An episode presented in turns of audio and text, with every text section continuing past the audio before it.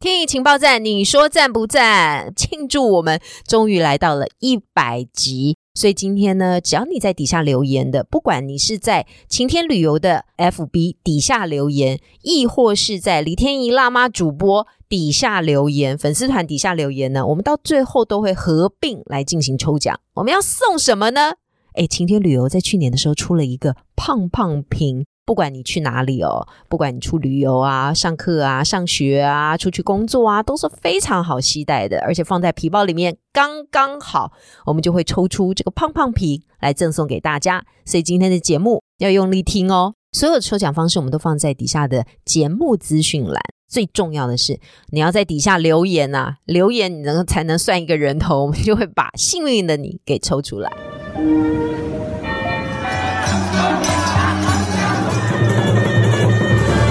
握世界大小事，开启未知新旅程。也许你的眼睛长得很小，但是你的视野可以很大。金钟主持李天怡携手专业旅游玩家，每周引路带您遨游。天意情报站即刻启程，下一站。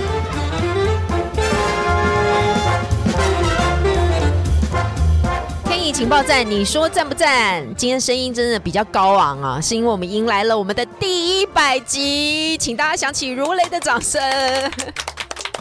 哎，这件事真的蛮难的哈，就是一百集呢，我们就要邀请不同的来宾上节目哈。这个来宾上节目呢，还要去控管他说话的品质，没有？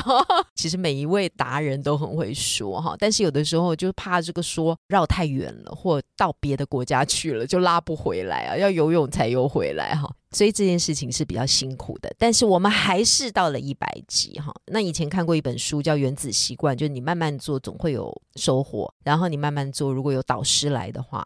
那就更好了，因为导师会引领你入门，然后朝向成功的方向前进。所以在一百集的时候，我们就迎来我们最大的导师陈一福董事长。各位观众，大家好，天意好。陈一福董事长呢有英文名字 Jason，所以我们接下来都会用 Jason 来称呼董事长。那既然是最后的一百集哈，我想是要请 Jason 来跟我们说一些事情哈。我觉得。二零二三年哈，就在我们录音的当下，二零二三年哈是旅游界很辛苦的一年。我必须这样讲，大家说不会呀？二零二零年、二零二一年 是比较辛苦的哈。二零二零年、二零二一年那叫做苦难哈，那没有什么哈。那接下来我们要想要反转，太多人给旅游业很大的期待。所以我们就要反转上来的这个过程，其实是非常辛苦的，而且我们碰到的阻碍真的也还挺多的。先聊一下二零二三年好不好，Jason？首先我要先恭喜天意啊，这是第一百集，哎，这个事情真的是很不容易啊，因为可以持续的做这样的一个投入啊，然后对旅游。有这样的一个热爱哈，这我非常非常的佩服哈，所以先恭喜天怡。我比较佩服你，嗯，我还好哈。那因为对我而言，我会做的事情基本上每一天可能会遇到不一样的一些事情哈。那反正新的东西、新的挑战，但是天怡这边是从头到尾所有东西的一百集都是要自己去规划好。那这件事情，我觉得这是我我我做我没办法做得到的。好，所以这个事情我觉得天怡很厉害。好险你没来抢我饭碗。好，接下来你来分析一下二零二三年。是，那刚才提到说，天怡提到说，二零二三年是旅游业很辛苦的哈。说实际上，当然了，我也在辛苦的当下，实际上甜蜜更多哈，因为我们刚经历了所谓的浩劫，从二零二零年开始到二零二二年这三年之间哈，那这个是真的是旅游业真的是一个史无前例的这样的一个，算是灾难，也是算是一个浩劫。但是呢，到了二零二三年，虽然说大家都很辛苦，但是实际上我们看得到曙光啊，也看得到未来。所以这一年来讲的话，大家都很忙。那至于说大家忙着什么呢？要么呢，你就是要开始，就是把自己以前曾经有的这样的市场，或者说这些的产品，要重新再收回。那另外一个部分，你要在着眼未来，然后也也要因应现在疫情所带来的一些转变。所以说，整个旅游界来讲的话，在二零二三年，大家都是很忙，好，但是我觉得应该是忙得不亦乐乎。其实最最最辛苦的部分哈，我随便举例，应该是在航空票务的这个部分哈。因为如果大家因为都憋了三年，真的都很想出去的时候呢，他就会一直来要求旅行社。但这个时候呢，旅行社就要去跟这个航空公司来协调哈。我们目的地想好了哈，但是呢，我们没有办法载客人出去，因为这个权利不掌握在我们的手里。这个环节是不是很辛苦的？二零二三年这一年，在我们所谓的开放的旅游的这一年，实际上我们是在二零二二年的十月份政府开放啊，就是国外旅游。但是在开放国外旅游的当下的时候，说实际上关于航班的一个飞行的航权、飞行的班次、飞行的飞机的机种大小。在很早都要去签订，你不是说我今天要飞十班就就飞过去的，因为这是国与国之间的，所有东西都要提早去规划。所以说，很多的航空公司之间都要提早半年甚至一年去规划这种航线，但是大家不预期二零二三年可以这样。那一旦开放之后呢，大家都很急迫要出去。可是呢，在供给与需求这一件事情上面，的确有很多人想要出去，这有这样的需求。但是航班的毕竟要出国，你现在坐船毕竟少数，都是还是要坐飞机。那飞机在因为它没有办法无预警式的去开放的情况之下，它就受限了。那受限的情况之下。航空公司在某一种选择上，他认为说 FIT 个人票可能获利更高，因此那些急着要出去探亲访友的这一些商务的。它就占比就变高了。以前举例说明，以前比如说五比五百，呃，一台飞机五十给 FIT，个个人票，呃，五十给团体团体，可是现在变成三七哦，因为那边的利润确实也比较高嘛，我们也必须站在这个航空公司他自己的思考端来想，所以放出来的票。就变少了哈，是班机也变少了，所以总体的量就少了。是的，但需求多了，所以为什么很多人都说啊，真的，我想出去，怎么都是慢慢慢慢慢？不是，我们有这个想法，但我们也开不了团。第二件事情就是，我们到达当地以后会发觉，不是每个人都跟台湾人这么勤奋。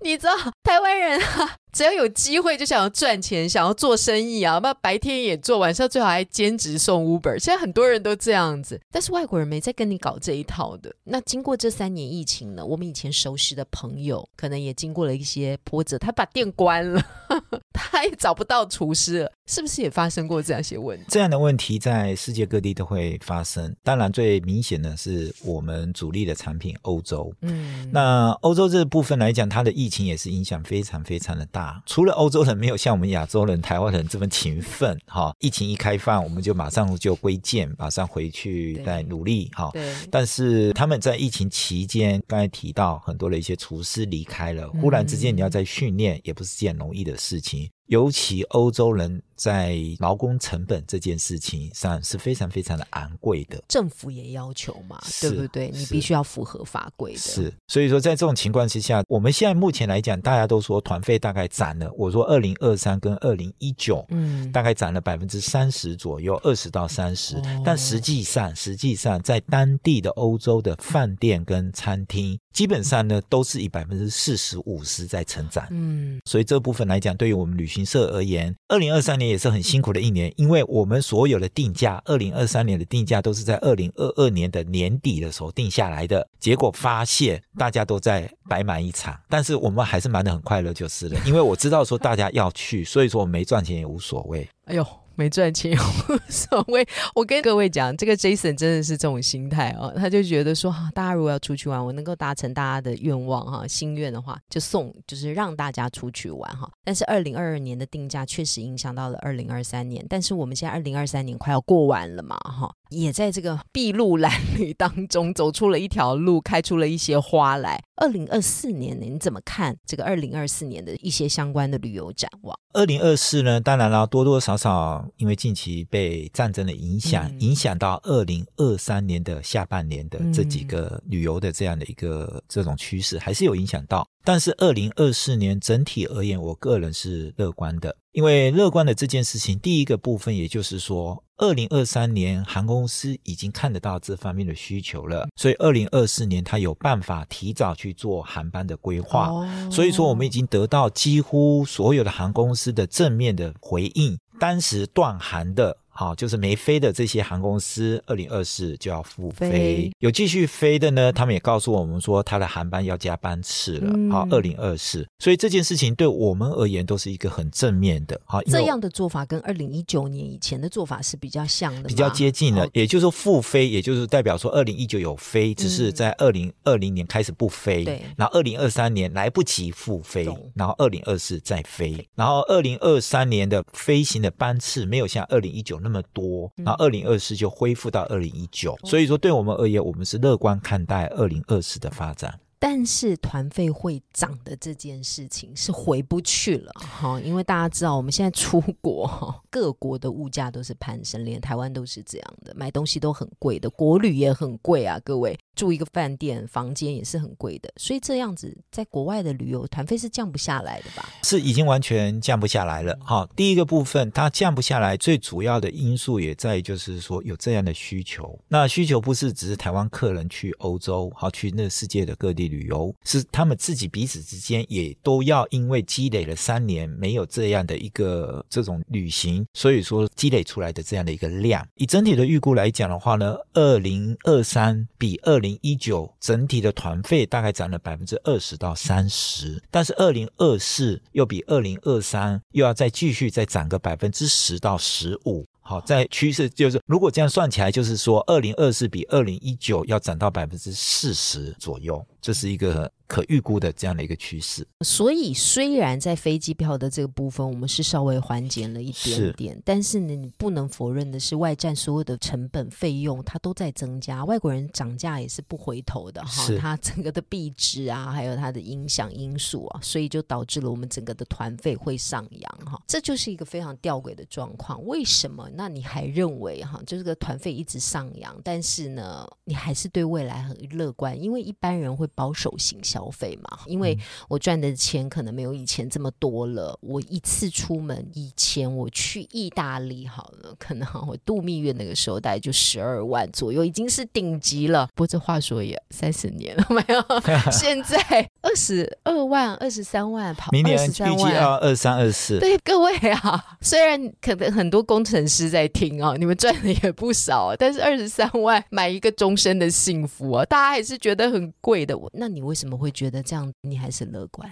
我乐观的第一个因素，就像我刚才所提的哈，因为是站在我们旅行旅游业的这个立场，我们去看待供给需求。今年有需求，但供给不足。好，那明年来讲的话，供给已经足了，但是需求是不是有涨？这件事情有没有提升？这件事情我们是可被期待。所谓的可被期待的这件事情来讲的话呢，说实际上在疫情的时候，已经大家感受到第一波了。嗯什么一波呢？就是时不我与啊，嗯也就是说时间都不在等的。你今天三年没出去了，那你年纪是不是又老了三岁了？那你想去的地方，只会时间越来越变少了。嗯然后呢，再来一件事情呢，虽然说我们也乌俄战争或者说以巴战争这件事情也影响到大家出国的一些意愿，但是对于真正的一些旅游的爱好者，实际上他们也会有一种急迫感，也会觉得就是说，天晓得什么时候还会再发生什么事，此时此刻我不去的话，那我更待何时？所以这种需求是不会在这个时间被停止的。好，所以说很多人都觉得说战争也好，疫情也好，健康没了，然后或者说战争影响到生活、生命没了，那留下来钱还有什么用？所以很多的客户还是有这样的一个理念，就是说我要把握这样的一个时光。所以说，从二零二三虽然战争已经发生了，我说以巴战争、乌俄战争在持续，但是并没有停止大家出国的这样的意愿，我相信会延续到二零二四。但是我必须说，你们旅游业也太惨了吧！我以前在新闻业的时候呢，我都会觉得我每天哦 接收到很多很多的讯息啊，就是这边发生战争啊，这边又出现什么事情啊，COVID 也要报道，SARS 也要报道。我本来觉得不是每个行业都会关心这件事情啊，但是你们旅游业啊，不仅都要关心，而且都深陷其中哈。尤其是政治这件事情，根本就没有办法判得准的，你也不知道这个国与国之间会因为什么样的利益冲突而发生的这种地缘政治的问题。这个问题可能会越来越严重，这也造成了你在职业或者是你在经营企业上面一个很高的风险。这的确，但是因为有风险，所以说我们可能也是要把风险分摊分散。好，那不要是集中在某一个产品线。我们当然也知道，就是像之前有一些旅行社是很集中的在做，比如说俄罗斯的产品，但是一个乌俄战争就让这家旅行社倒了。对，当然我们不提哪一家哈，就是因为这样子就会产生这样的一件事情。所以说呢，我们现在目前的一个方式就是说，我们把所有的产品线要分散哈，而不要集中在某一些的区域。以现阶段来讲的话，我们也都知道，我们的以巴战争一发生的时候，的确中东区域完完全全被影响。我们公司中东区域的产品线也算是多的，也是很多的。但是我们也发现，就是这些游客还是会分流到别的地方去了。所以说，我们就发现了几个地方是跟战争可能摸不到边的地方，忽然发现憨了起来，也就是说，原则上以前像我们这边比较不是那么热门的，可是现在也热门起来了。好像比如举例说明，好像比如说啊，澳洲的塔斯马尼亚啦、西澳洲啦、南太平洋啦，这些地方还是离这些战火是蛮遥远的。好。那另外一些地方来讲的话，像比如说到了极光啊，什么北极光，像我们今年推了蛮多的，像比如说阿拉斯加极光、加环岛镇极光、罗浮登极光，反正冰岛极光这些地方都离战争的发生地都有一段距离的，大家都觉得好像那边比较安全，好，因为那些都是大自然景观，而且三不管地带，所以说现在来讲的话，这些地方是需求非常高的。我觉得刚刚 Jason 讲到一个重点，我们所有的人哈都要进行分散这件事情，包括你投资理财嘛嘛。你要分散风险嘛，所以你会把它投资在不同的标的当中。那 Jason 在经营事业、在经营旅游产业的时候，他也会经营这样的思考过。那其实经过大风大浪以后，他发觉要进行分散。那这个分散呢，总是会出现一个转移的效果哈。在这个科技业，可能就叫做转单效应啊。在我们旅游界，就是也是把单子转了，但是到不同的目的地进行消费跟旅游。二零二四年呢，你有没有比较看好的几个？行程可以帮我们推荐一下。二零二四来讲，我想基本上几个主流的地方，最主要的两大块主流地方，我觉得依然就是大家的最爱，一个是日本。好，那日本绝对不会因为任何事情的发生而影响台湾游客前往日本的决心。好，怎么办？你讲这句话，我突然觉得非常的担心。是的，坐在我隔壁这边的人就已经打算今 年一月份要去日本了，带着全家大小。带全家大小。好，也就也也就是说，基本上日本。这个是完全是不败产品的，好，没有任何的一个影响，好，所以说这个继续憨。另外一个地方继续憨，我觉得是还是欧洲。那欧洲对于年轻人，对于很多人都还是觉得，就是说不管发生什么事情，那个地方都还是是一个旅游安全的地方，或者就是向往的地方。然后除了这两个地方之外呢，我会觉得就是偏离了这一个所谓的战火区域的。我刚才已经提到了两个地方，一个是在南半球，一个在北半球的极光。另外，我觉得是属于。非洲或者中南美的地方，也就是都是属于遥远的区域，嗯，战火遥远的这些区域，而他们又有一定的可看性。所以说，在今年来讲，我想我们询问所谓的东非动物大迁徙、肯亚、坦桑尼亚，还有所谓的秘鲁，哈。或者玻利维亚这些行程，那这些需求在今年很早就已经一堆人在做询问了啊，所以这些地方我都是很看好的。所以其实消费者比我们也前进了很多。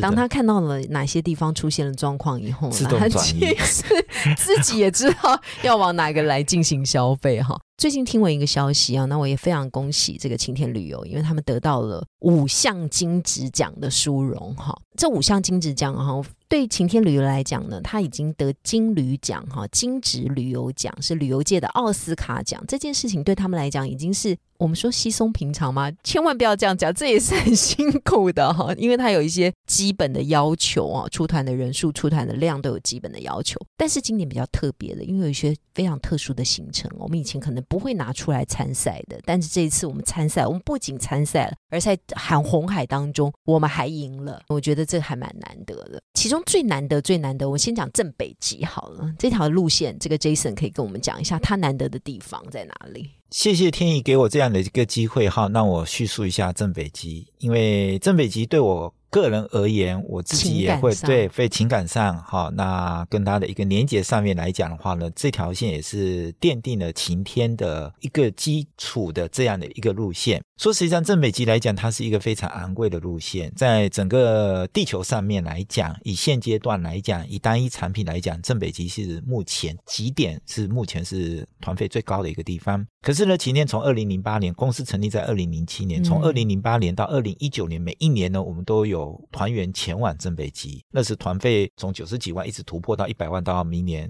一百五十几万，那这边所谓的跟这边情感连接的这件事情，也就是说，说实际上，晴天一开始的时候，我们并不是做一些非常的主流的产品，我们都是从一些比较偏门的地方，但是这一个地方呢，也因为我们跟它有一定的这样连接，所以说呢，也带来了我们一定的基础的这些客户群，好，所以说这个部分是我们非常非常非常引以自豪的。嗯，所以正北极呢，在我们这一次得了奖哈，我觉得它最困难、最困难的地方，就是在二零二三年，我们竟然带了只有三十多个人，三十多位，对。三十多，三十三刚好三十位，三十位去正北极啊！因为你知道这个金值旅游奖，它有个门槛，因为它就都是贵客。大家想一想，它都是一百万、一百二十万起跳以上的产品，一百三十几万，一百三十几万的产品，就变得有三十几位可以去哈。那正北极是叫做稀缺性产品哈，在市场上面竞争没有很多，但你一定要做得很好，而且你一定要有话语权嘛哈。但是我们要讲的是红海性产品哈，意大利就非常非常的难得了哈，因为它的竞争真的非常多。我只是想要查到底有多少主数在中南欧这个区域在竞争，我相信是非常多的，因为所有大型旅行社都在做这一块。但是我们今年也得奖了哈。是的，刚刚说到有南海的产品，但是也有红海的产品。那意大利绝对是欧洲红海产品第一名，好，这是非常非常竞争激烈的。所有会做欧洲的旅行社都会投入意大利的市场。那我们这次能够得奖，我觉得还是要感谢拜航空公司之赐。嗯，什么意思呢？我们都知道意大利是一个很狭长型的一个地形。那狭长的地形来讲的话呢，那势必就是你如何设计一个行程不走回头路啊，或者说没有什么样的一个中断，这件事情就会变成是一件蛮重要的事。我这边还是要提一下，不是打广告，而是要提，就是说刚好我们配合的很密切的一家航空公司——土耳其航空公司，它呢可以飞到意大利的最南边的巴黎，啊，就是一个大家名不见经传的一个城市，可以从最南端的地方一直玩玩玩到最北边的威尼斯或者米兰。然后呢，我们就直接就离开了，而不用再去回到罗马。那很多的一些航空公司，就算是直飞，但是呢，你飞到罗马之后，你要再做中断或者来回拉车，所以这样的一个行程设计，基本上就已经很受大家的青睐，因为他们觉得时间就是金钱，而且抵达的时间是早班机。如果以十四天来讲的话呢，是早上抵达，然后再离开那一天呢是晚班机，那就是十晚十二天。对，比起所有的航空公司，然后再加上没有中断，然后呢又是北进南出、南进北出，这个部分单单这样的一个。结构它就值得了，所以说其他的部分我们再加上一些用心的米其林餐、一些饭店特色的饭店，自然而然就受到客户的青睐，也受到金旅奖的评审的青睐。这个是意大利的行程啊，也是非常的困难哈。但是我觉得在看那个评选资料的时候，有一件事情，我觉得是行程的流畅度哈。就是大家现在因为比较的机制太多了，比较机制太多了，大家现在上网呢去看每一种产品，都会知道说早去晚回我可不可以多赚一天啊？我会不会我走回头路啊？拉车到底要拉多久啊？现在资讯太丰富了，大家都可以找得到了。所以行程的流畅度呢，是我们胜出很重要的关键。当然，在这次经理讲。当中，我们还得到了很多的产品哈，包括了我们的冰岛行程，包括我们的北德行程，还有我们日本四国铁道的行程。都得奖了哈，也欢迎大家都上我们晴天的官网、晴日的官网去看这些行程哦，就可以知道我们的用心。最后，最后的问题，想要请教一下董事长啊，因为我们知道一个企业一直在发展当中啊，它势必要有一些不停庞大跟壮大的想法。我不知道在二零二四年，亦或到二零二五年哈，对晴天旅游集团来讲，你是不是有一些想要布局的事情，或者是想要把这个旅游集团带向更远的一个方向？你自己心里的想法是什么？公司的一个大致的一个方向，我们用所谓的近期，就是短期、中期或者长期这样的一个目标。以近期的、中期这样来看来讲的话呢，我当然会希望就是说公司能够把所有的产品线能够扩张，啊，就是所谓的风险分散这些的理念。然后呢，也让我们各个产品线更能够齐全。那在这齐全当下来讲的话，除了区域性的区隔的所谓的产品线的齐全之外呢，也要朝向另外一个部分，就是主题性。嗯也就是说，我不看你是去哪个国家，我只去看我要去的旅游的方式。比如说，我要去搭乘游轮，不管去哪一个国家，还是我要去践行，我要去滑雪。那这个部分呢，也是我觉得这是未来很大的一个趋势。所以说，这是我们在中期的这个部分呢，我们希望达成的这样一个目标。长期、远期来讲的话呢，我当然更希望就是，除了把旅游所有的产品齐备之外呢，更希望能扩展到旅游的相关的产业，也可以把它变成想象是说，比如说类似的生活产业。所谓的旅游来讲的话呢，举例说明。好，那如果说我们要未来要推广所谓的滑雪，那我们是不是可以去建制一些或者合作一些滑雪的相关的一些产品啊？这些东西都可以跟就是旅游去做一些结合。好，这个是我在未来想要去做一些扩张或规划的。陈董事长长远的目标，希望我们都能够参与其中啊。其实很重要的部分啊，在这个科技业，我们就讲就说是生态链哈，产业链哈，在这个旅游产业当中，它也打造了一个生态圈哦，就是越来越多的产业都会纳进了这个生态圈当中啊，然后大家一起运营 work，那一定要加总在一起打群架哈，这个力量才会比较强大。我觉得可能也是 Jason 的的一个想法。最后还有一点点点点的时间，我相信啊，因为你实在是旅游太多国家，你你有没有一百五十个国家以上了？啊，没有没有，我大概一百二，一百是 公司公司比较厉害，大概有一百七吧。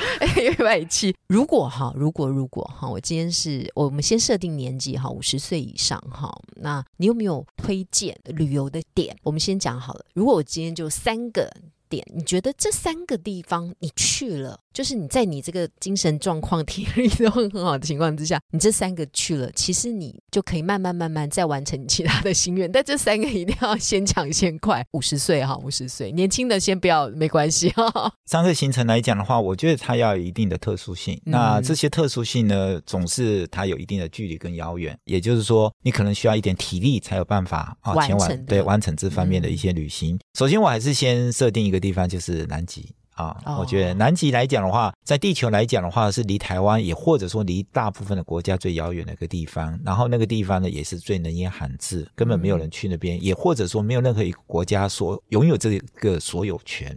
然后它那个地方的地貌景观还有生态也都非常的丰富，嗯但是你需要一点体力，而且趁着年轻，不然的话，你到时候觉得辛苦的去完成这样的一个梦想，我也觉得是一件不是很轻松的事。好，这是第一个我觉得要推荐的。第二个推荐来讲的话，我觉得也是要花一点体力。我个人还是对于所谓的非洲的肯亚、坦桑尼亚的东非哦动物的大迁徙大迁徙哈动物的东非草原。些生态的部分，因为以全世界来讲的话，能够动物最密集的这样的一个地方，好，最密集的这样的一个地方，我会觉得大概就是东非来讲，就是肯亚、坦桑尼亚最非它莫属了。其他地方我也都知道非常多的一些动物，但是密集度、数量度，真的就只有这个地方嗯最值得一看。那这个地方我是绝对推荐的。那为什么这要体力啊？Safari 应该坐车可以吧？是，但是呢，它那个地方不是柏油路，哦，不是柏油路，都是那个所谓的碎石路或者泥泞路。核心要强，对，然后呢，你要一直一直一直一直震，一直震而且呢，你要去 safari 的时候，那个车子不是一天只坐个三个小时、四个小时，嗯因为你的 safari 跟你所谓的移动，你全部都是要坐这种四轮传动车。有时候啦，我记得印象中，我在十几年前去的时候，我曾经一次哈做了差不多从早上六点一直做到晚上八点，也就是说那个交通状况更辛苦，然后也就是规划上面大家更希望用一种方式，就是一次去的时候去什很么都看看到。对，哇，你那天你就是要走这么远的路，现在已经没有了。现在我们尽量能够缩短，能够有更好的交通工具，我们都会安排了。以前真的是不是这样在玩的。是是，那另外一个部分呢，我个人还是觉得，除了大自然之外，我还是在提一个我个人喜欢的，就是所谓的是所谓文化的这个部分，嗯遗产的部分。嗯那我还是推荐秘鲁。那秘鲁来讲的话呢，实际上我应该是说，我不是只是要推荐马丘比丘，我个人会推荐的是说秘鲁这一个印加文化。嗯好、文化来讲，我知道古文明的文化，世界很多地方都有，埃及也好，或者玛雅文化也好，但是印加文化，我个人还是最推崇的。嗯那推崇的原因不外乎就是说，他们所居住的地方跟其他的文明都是很遥远的。嗯我们或许会讲说，我也知道，应该中国文化跟印度文化是基本上没有互相影响的。但是毕竟它就在隔壁。嗯，但是那个印加文化，它能够这么遥远的地方，而且做出你匪夷所思的事情，独立生长、生存而产生存而产生了这样的一个文明，古文明，而且是伟大的古文明。嗯而这个文明来讲的话，很多的一些他们的建筑或者这种所谓的设计这样的一些事情，是目前很多人用现代的文明的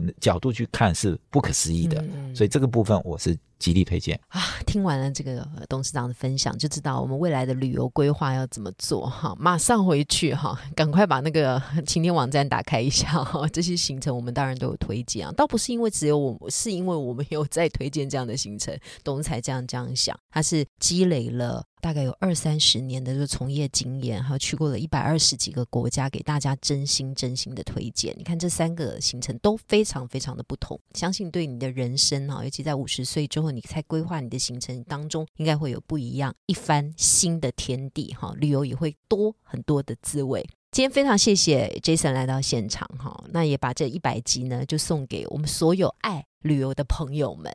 希望这一百集当中呢，跟我们领队的一些访谈，跟我们达人的一些往来，大家对他的旅游选择呢，都会有多一番的提问，而且呢，有更多知识力的获得。我想我们的传播就做到这样子，其实就非常的足够了。非常谢谢 Jason 来到现场，谢谢天颖，也谢谢大家，谢谢大家持续的追踪我们的天颖情报站。是的，我们的 podcast 呢，不是我们录完一百集就不见了哈，大家随时点去。你比方说你想要去哪里，你就点开来听，随时都可以告诉你旅游的最新资讯。非常感谢大家，谢谢天意情报站，你说赞不赞不赞赞？赞，拜拜，拜拜。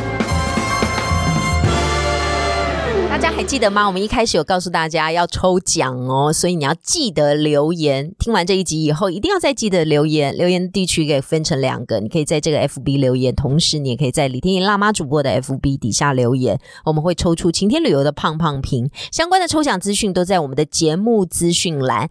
记得留言、按赞、分享我们的一百集，拜拜。